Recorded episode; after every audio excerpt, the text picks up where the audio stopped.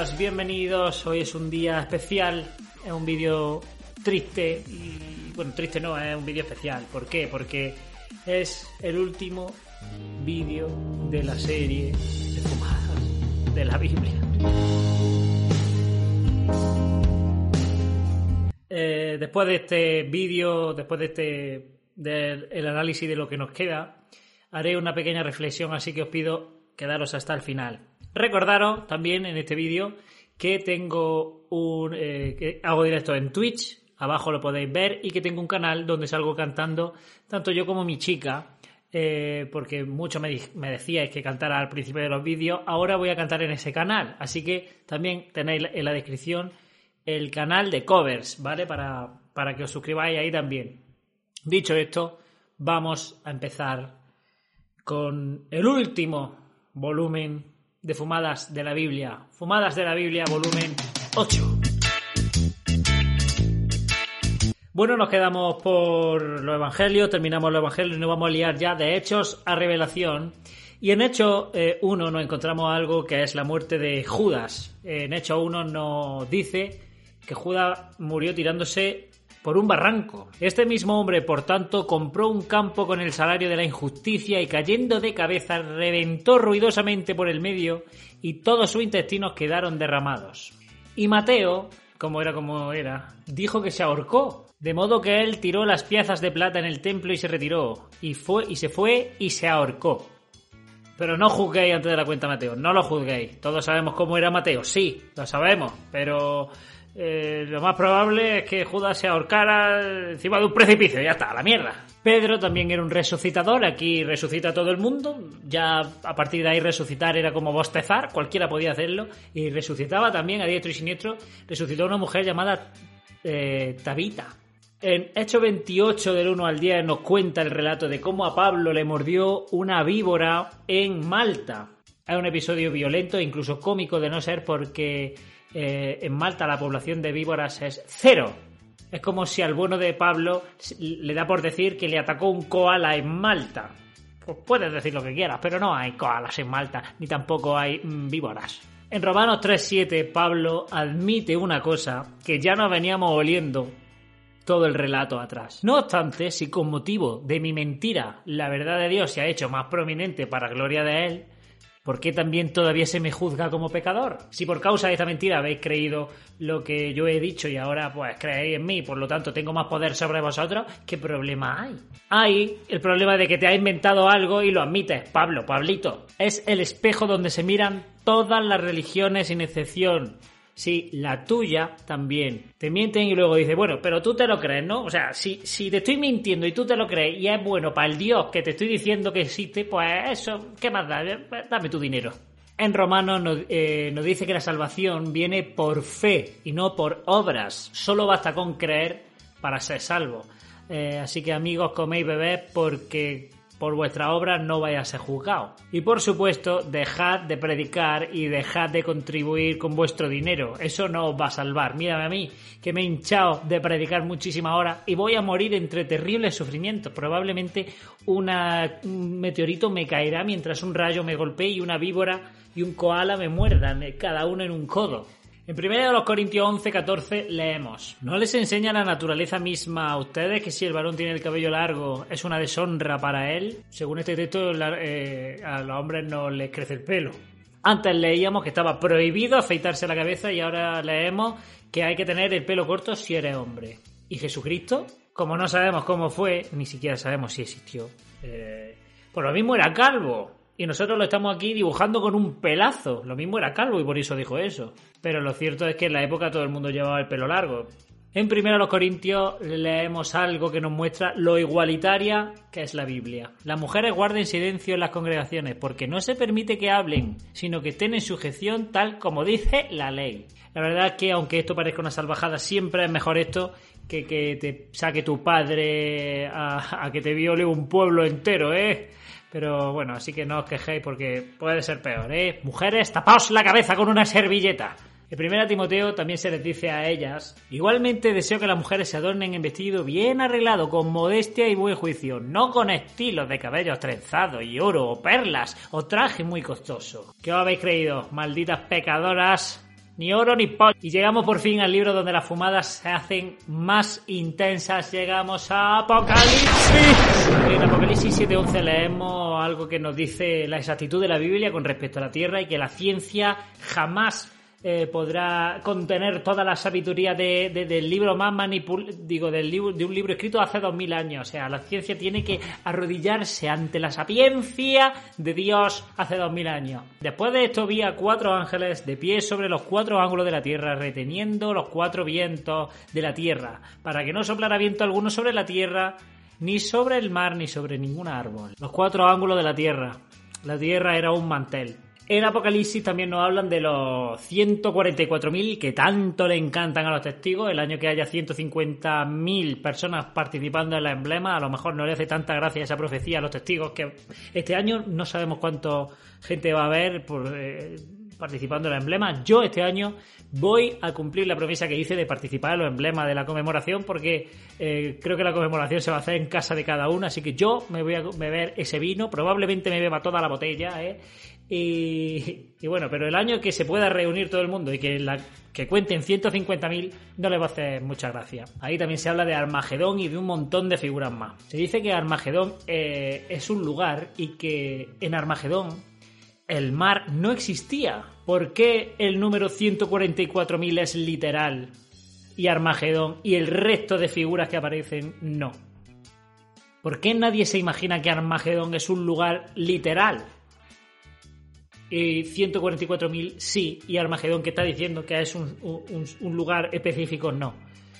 ¿Quién es el encargado de decir esto es literal y esto es... Eh, eh, lo suponemos. Eh, ¿Quién es el encargado de eso? Pablo vio una ciudad amurallada que era la, la Nueva Jerusalén con 12 columnas que serían los 12 apóstoles. en el análisis del broadcasting de enero que tenéis aquí, eh, ya lo mencioné, eh, una de las columnas sería Judas, el traidor.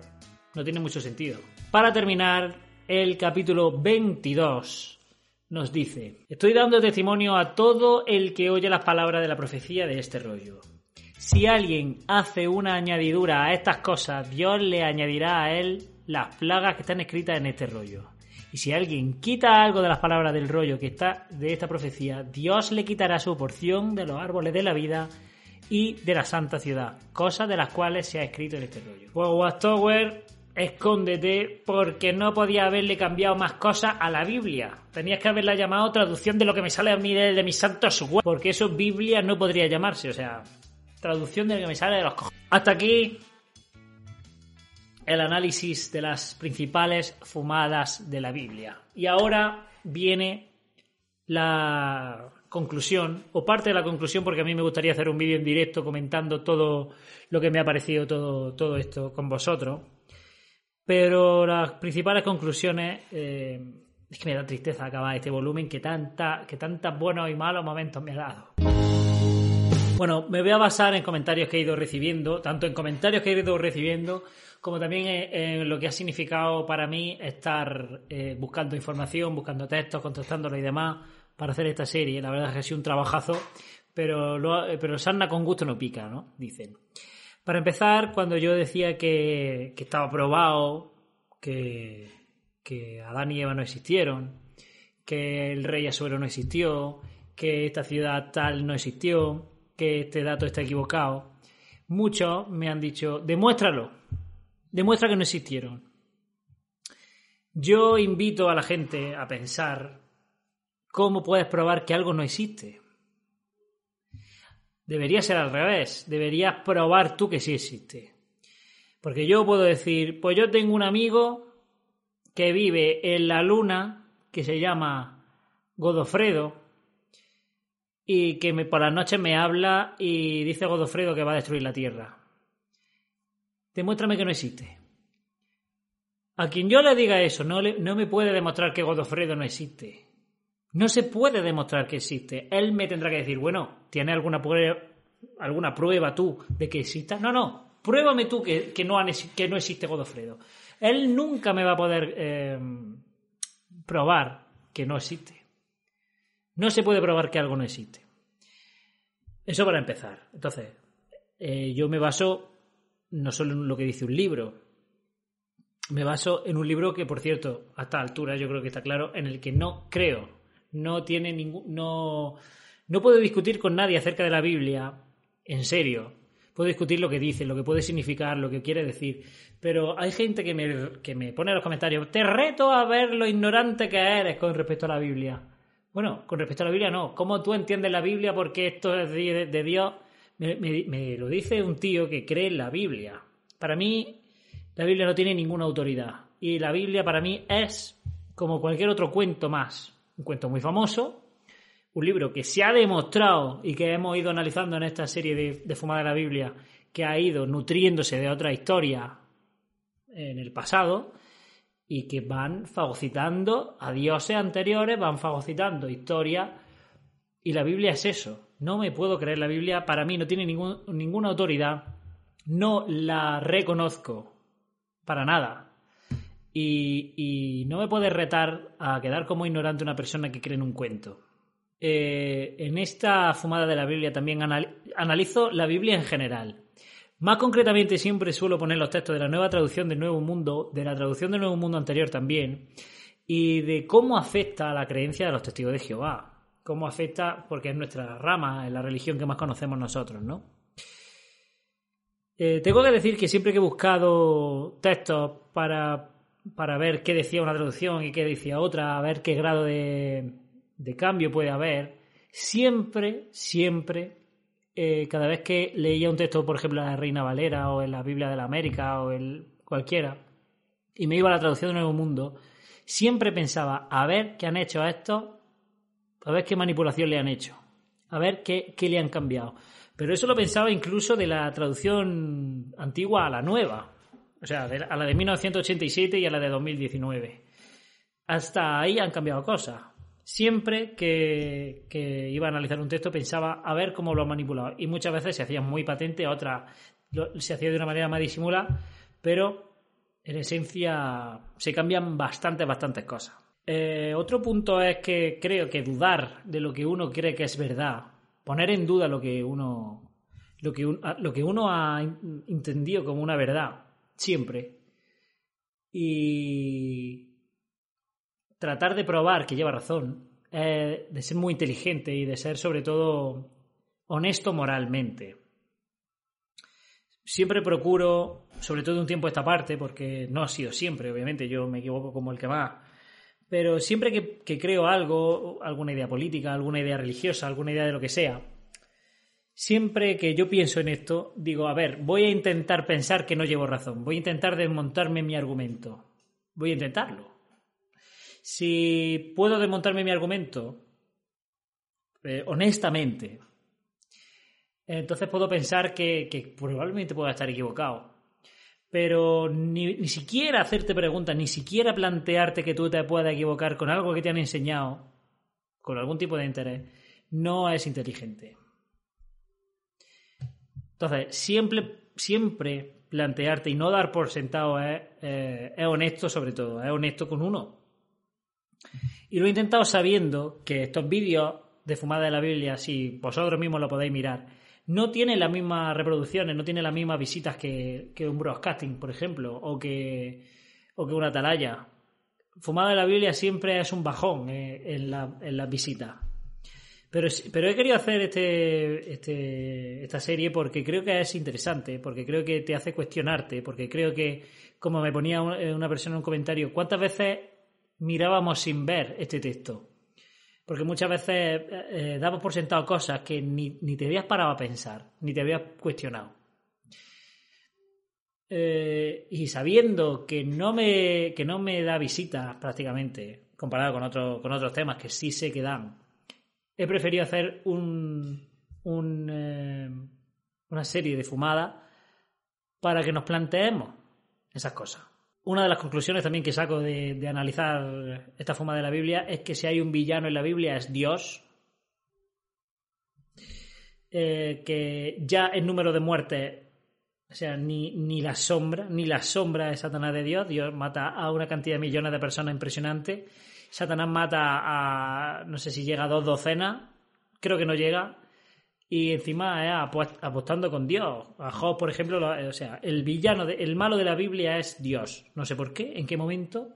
Bueno, sí lo sé. En el momento que necesitamos a una persona súper fuerte que, que ame la justicia y que te pueda castigar en cualquier momento y nosotros lo podamos usar para eh, mandar sobre ti. En el caso de la Iglesia, en el caso de los gobiernos, que han usado siempre la Biblia para decir que Dios te castiga y vemos que es capaz, ¿no? Dios es el villano. Creo que los que critican eh, fumada de la Biblia no han visto ni un minuto de, ninguno de, de mis vídeos de fumada de la Biblia. Porque lo que yo estoy diciendo aquí no es algo que yo, o sea, no, no voy para ninguna rama, simplemente leo e interpreto lo que yo creo que, significa. O, bueno, tengo una capacidad para entender lo que leo, pues yo creo que es la media. Y, y los que me critican, tú no tienes ni idea, yo, eh, esto ha sido una manipulación, tú eres un blasfemo y tú eres... Yo creo que no se han parado ni, ni a verlo y yo creo que aunque lo vean no van a ser capaces de, de admitir que, muchas cosas tienen razón. Tengo yo razón, quiero decir, o que hay cosas que no se sostienen. Creo que también, y esto ya es para acabar, creo que los que mantienen que la Biblia es la palabra de Dios dicen que, bueno, la Biblia ha sido totalmente inspirada por él y que es el único, la única carta, por decirlo así de alguna manera figurada que, Dios ha mandado a su, a su creación. Creo que si Dios quisiera que nos salváramos, no sería tan ambiguo. Esto ya lo dije en este vídeo de si creo o no creo en Dios. Eh, no sería tan ambiguo y diría, tenéis que hacer esto, esto, esto y esto para salvaros. Esto, esto, esto y esto, solo. Ningún añadido más eh, a reconocer que esto, esto, esto, esto, los últimos días van a ser estos días, eh, a partir de esta fecha. Si Dios manda algo para que nos salvemos y encima lo tenemos que interpretar sabiendo que estamos todos chalados de la cabeza, sabiendo que los humanos somos como somos, sabiendo que los humanos no eh, nos dicen blanco y hay tres tontos que te dicen negro, si encima la palabra de Dios la tenemos que interpretar mal, vamos. Mal, vamos. Eso es una muestra de que Dios no pudo inspirar la Biblia. Si existiera Dios. De que la Biblia es tan ambigua a propósito en, en muchas partes, porque muchas se tienen que tomar literalmente, pero otras hay que interpretarlas. ¿Quién decide qué hay que interpretar? ¿Quién decide qué hay que tomar literalmente? Pues lo decide el gobernante, el, em, el gurú religioso de turno. Esto es literal, esto no, esto sí, esto no, otra religión te dirá otra cosa. Eh, entonces, creo que la Biblia no la respeto más que nada porque, porque no se puede respetar. Eso para empezar. Es que si la lees sin manipular, sin que nadie te diga lo que tienes que creer de la Biblia, sin que nadie te diga lo que tienes que entender, si la lees por tu cuenta, que es como se debería leer, no se puede respetar un libro que defiende que un padre saque a una hija para un pueblo para violarla. No se puede defender que, que, te la piden por, por, un pecado que no has cometido. No se puede entender que siempre el hombre sea el bueno y que siempre las mujeres sean las malas. No se puede entender eh, que haya tantas contradicciones entre, entre una cosa y otra. No se puede defender por ninguna parte. Pero aunque la defiendas, no, eh, no puede ser tan ambiguo sabiendo que los humanos somos imperfectos. Eh, de todas maneras, me gustaría en un directo con vosotros hacer eh, reflexionar un poquito más acerca de esto, porque si no el vídeo se me va a quedar muy largo. Muchas gracias a mis patrocinadores. Espero que estas ocho volúmenes de Fumada de la Biblia os hayan gustado, eh, os hayan hecho pensar, os hayan abierto un poco los ojos en este sentido, os hayan entretenido, esa es la función principal, y sobre todo, bueno, pues que os hayan sobre todo que os hayan hecho pensar y tener un poco de análisis de análisis de uno. De, decir, yo sé pensar. Y no me tienes que decir qué, significa esto o lo otro, ¿no? Porque siempre te lo van a decir con algún interés. Así que nada, espero que haya gustado y nos vemos en el siguiente. Un besazo. No dejes nunca que la distancia se apague el fuego. Y cuídala como cuida el pájaro de su vuelo. Si tú la quieres.